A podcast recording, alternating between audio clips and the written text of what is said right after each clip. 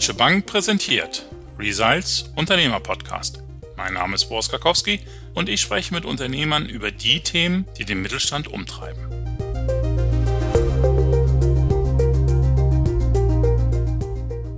Ja, mach nur einen Plan, sei nur ein großes Licht und mach dann noch einen zweiten Plan. Gehen tun sie beide nicht.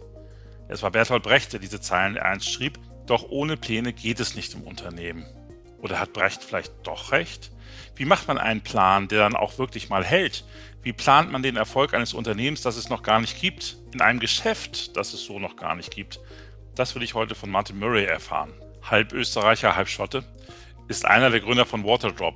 Als Murray 2015 auf die Idee kam, gesunde, zuckerfreie Geschmackswürfel anbieten zu wollen, die man nur ins Leitungswasser zu werfen braucht, war er noch zwei Jahre von der Existenz des Produkts selbst entfernt. Aber der frühere Unternehmensberater hatte einen großen Plan und heute ist Waterdrop in 13 Ländern der Welt verfügbar und peilt einen Umsatz von 100 Millionen Euro noch in diesem Jahr an. Mit ihm spreche ich heute darüber, ob und wie man Erfolg planen kann. Hallo Martin, herzlich willkommen. Lieber Boris, danke, dass ich hier sein darf. Martin, ganz kurz, stell nochmal das Unternehmen vor. Ich habe so ein bisschen kryptisch gesagt, ein Würfel, den man in eine Flasche mit Leitungswasser wirft. Was ist euer Ansatz? Denn eigentlich gibt es doch an Getränken und Getränkeherstellern nun wirklich keinen Mangel auf der Welt zumindest in der westlichen Welt. Das stimmt, nur leider gibt es großteils ein Angebot, das ich nicht so toll finde. Also die Firma Waterdrop gibt es, wie du schon gesagt hast, seit 2016. Wir bezeichnen uns als Mikrotrinkunternehmen, das heißt unser Kernprodukt sind kleine Würfelchen, die aus Frucht- und Pflanzenextrakten bestehen, die wir eben vorrangig übers Internet vertreiben, aber auch im Offline-Vertrieb und der Kernnutzen unseres Unternehmens und unserer Produkte ist, dass wir Leuten helfen, mehr Wasser zu trinken. Das ist eigentlich die ganz simple, aber große Botschaft und damit beschäftigen wir uns seit Waterdrop und das macht auch richtig Spaß.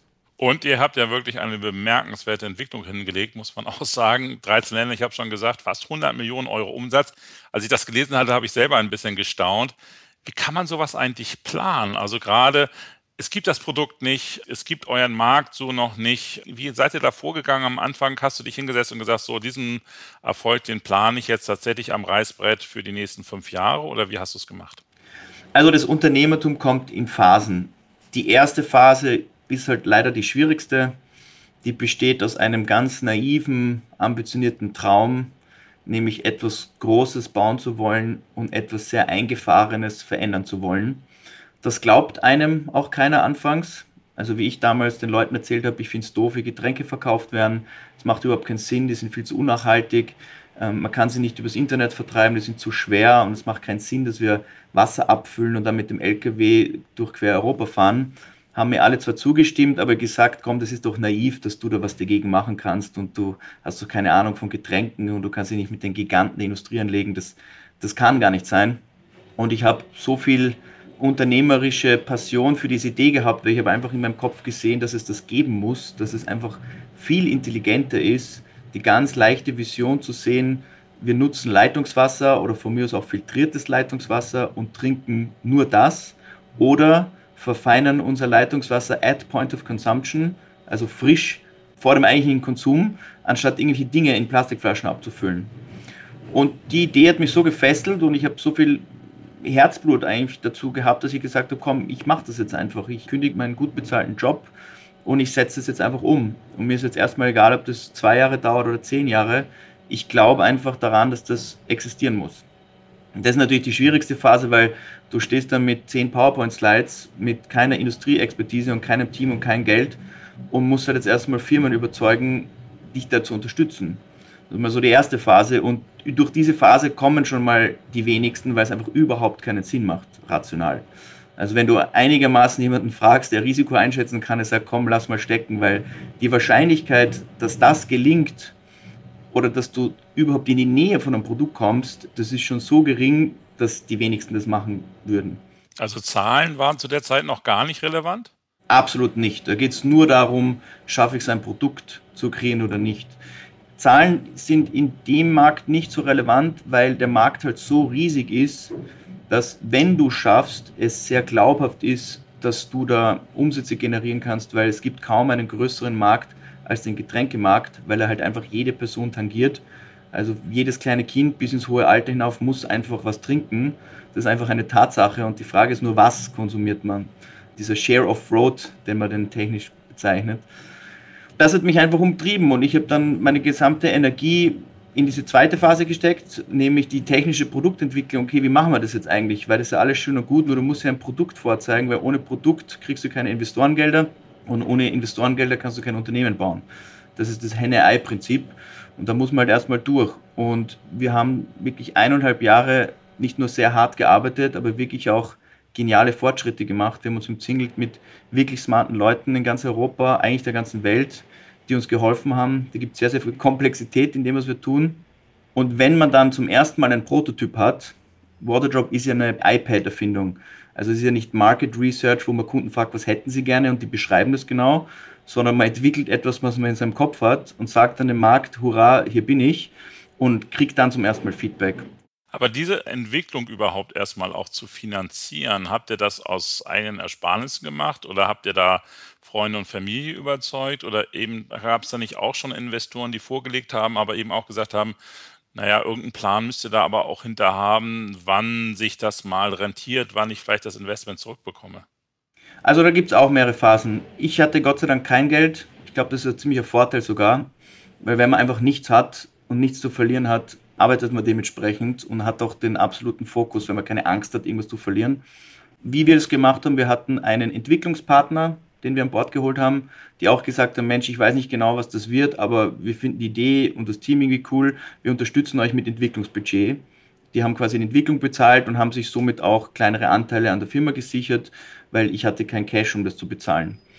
Und je realer das wurde, also gibt es so Milestones in einer Entwicklung, ja, der erste Prototyp, der zweite Prototyp, die erste Verpackung, der erste Konsumententest, umso realer das wird, umso leichter fällt es, sogenannte Angel-Investoren zu überzeugen, eine Wette einzugehen, ob sie glauben, dass das eine Firma werden kann oder nicht.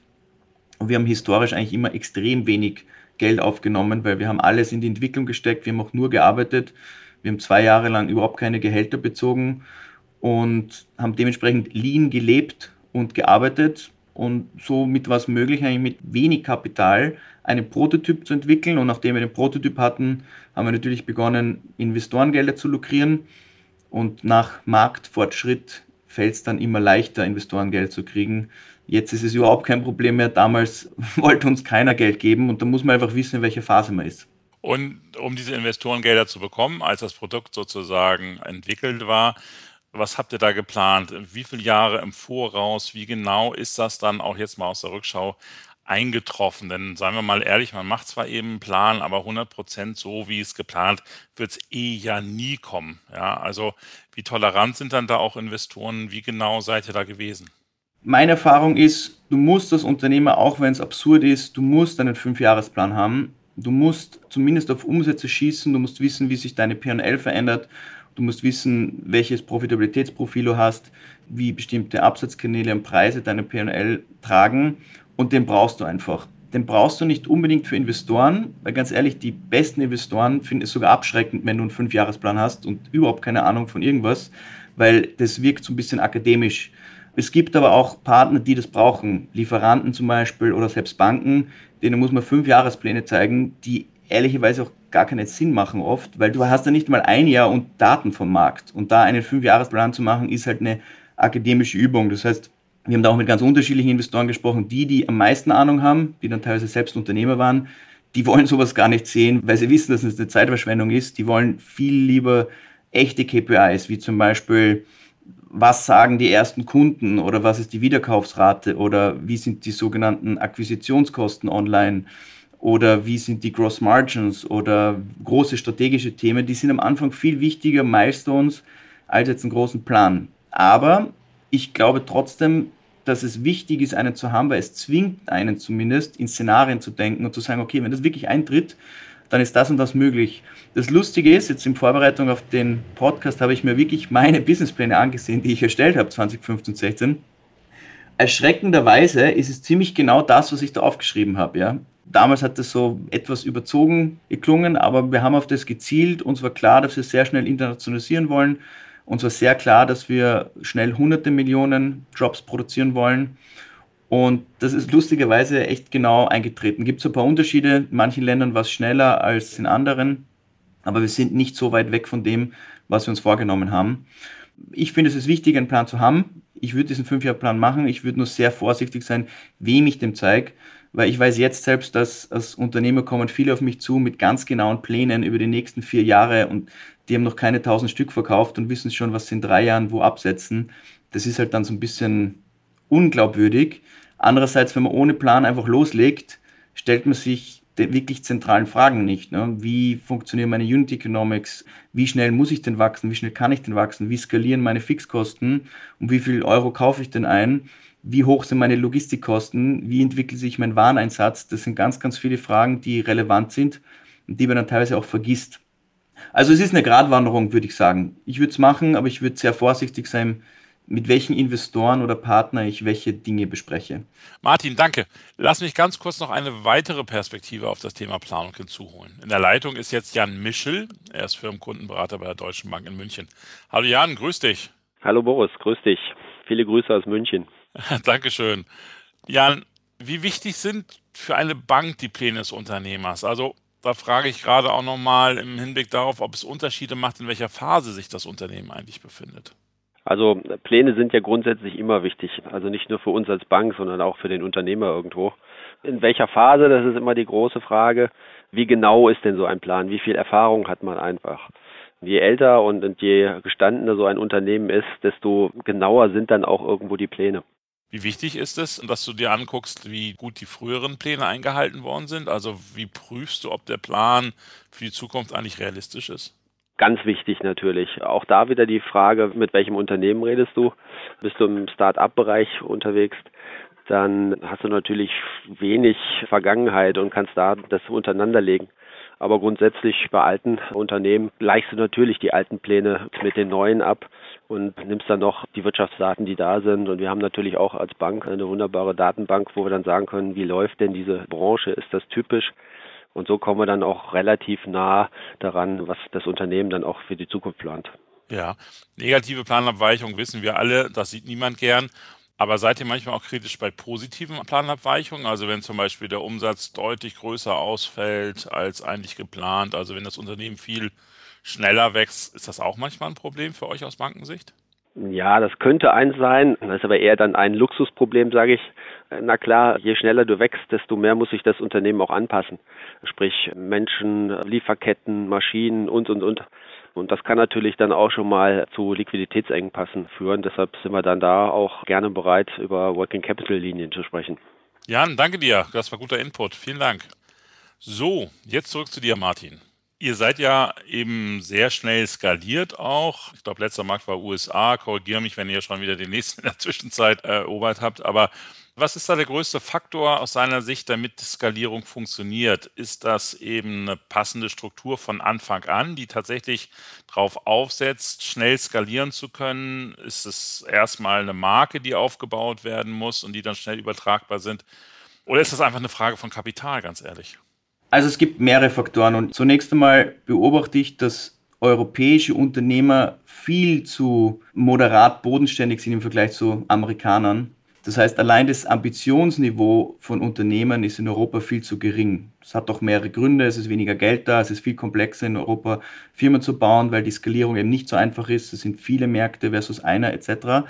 Aber ich würde mal sagen, das Erste, was du brauchst, ist das richtige Mindset. Das ist grundsätzlich mal das Wichtigste. Das Zweite ist, meiner Meinung nach, du brauchst halt einfach einen riesen Markt. Wenn du jetzt in irgendeiner Nische unterwegs bist, dann ist es halt einfach viel schwieriger zu wachsen als jetzt in einem der größten Konsumentenmärkte der Welt. Das klingt einfach, aber ich beobachte, dass viele Firmen da in teilweise für mich zu nischigen Märkten unterwegs sind. Ich finde, es ist leichter, zuerst bereit zu sein und dann spitz als andersrum. Und dann brauchst du den sogenannten Product Market Fit. Den haben viele Firmen nicht. Die entwickeln zwar gute Produkte, aber es interessiert halt einfach niemanden oder sie sind nicht in der Lage, ein echtes Kundenproblem zu lösen. Nur wenn du das hast und wenn du das in unserem Fall hast in verschiedenen Kulturkreisen und Ländern, weil eben Wasser trinken ein Riesenthema ist, und zwar nicht nur in Österreich oder Deutschland, sondern auch in Tschechien und in Spanien und in Italien und auch in den USA, dann hast du alle Ingredienzen, um wirklich stark zu wachsen. Also die drei Sachen brauchst du auf jeden Fall. dann gibt es noch einen vierten, der ebenso wichtig ist und den haben eben Getränke nicht, nämlich einen skalierbaren Absatzkanal. Und der ist halt in unserem Fall das D2C-Geschäft online. Getränke kann man einfach nicht online verkaufen. Es macht einfach keinen Sinn. Du kannst das skalieren und, und Geld verbrennen oder halt langsam organisch wachsen, aber du kannst nicht mit der Geschwindigkeit skalieren, in der wir skalieren, weil wir eben in der Lage sind, ein sehr leichtes Produkt an einen sehr großen Markt zu vertreiben. Wir wissen durch den direkten Kundenkontakt, was die Kunden wollen, was sie nicht wollen und sind natürlich viel agiler und schneller, uns zu verändern, uns zu verbessern und das dann anzubieten, was die Kunden wollen. Also das Gegenteil von dem, was ich vor fünf Jahren gemacht habe. Vor fünf Jahren dachte ich mir, ist eine gute Idee und das baust einfach mal. Und jetzt, wo wir am Markt sind, verändern wir uns so, wie uns die Kunden das sagen. Und wenn du die Voraussetzungen hast, dann ist es das erste Thema, ist es eigentlich die Ambition, wie stark willst du denn wachsen? Das ist ja auch nicht so einfach. Man glaubt dann immer, ja, okay, ist super, ihr wächst 100% jedes Jahr.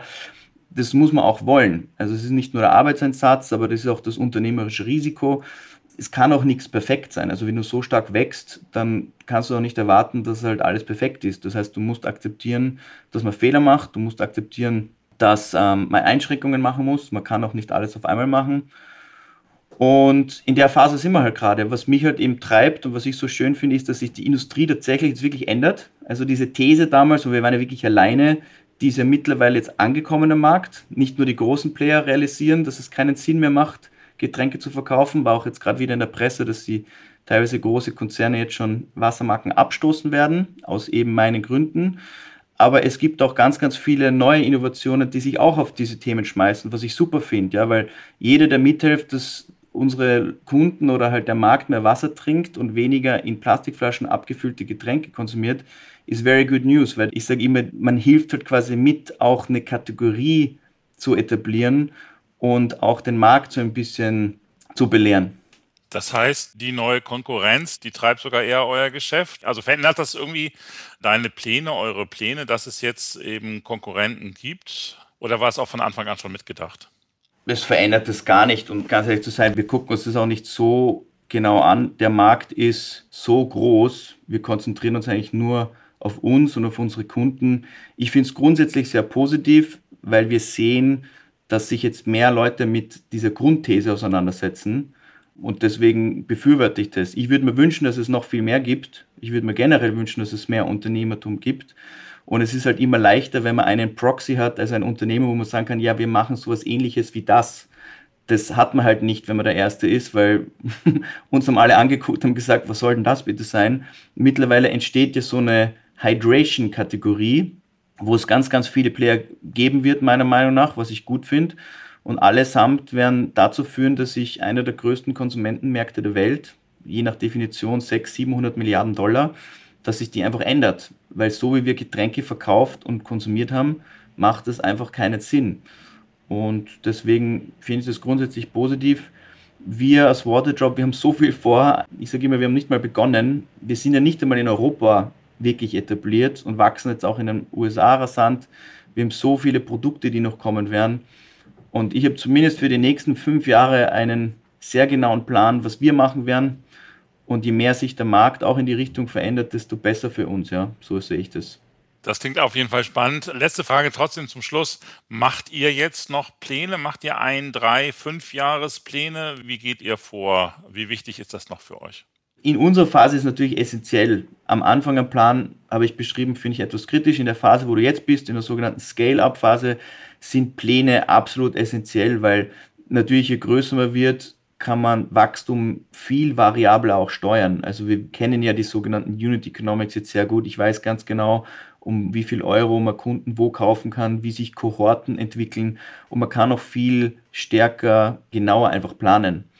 Und jetzt in der Phase ist es eher so eine Entscheidung unternehmerisch, wie viel Geld investiere ich, um stärker zu wachsen, was natürlich Kapital bedarf, aber natürlich Wachstum bringt, was Vorteile hat.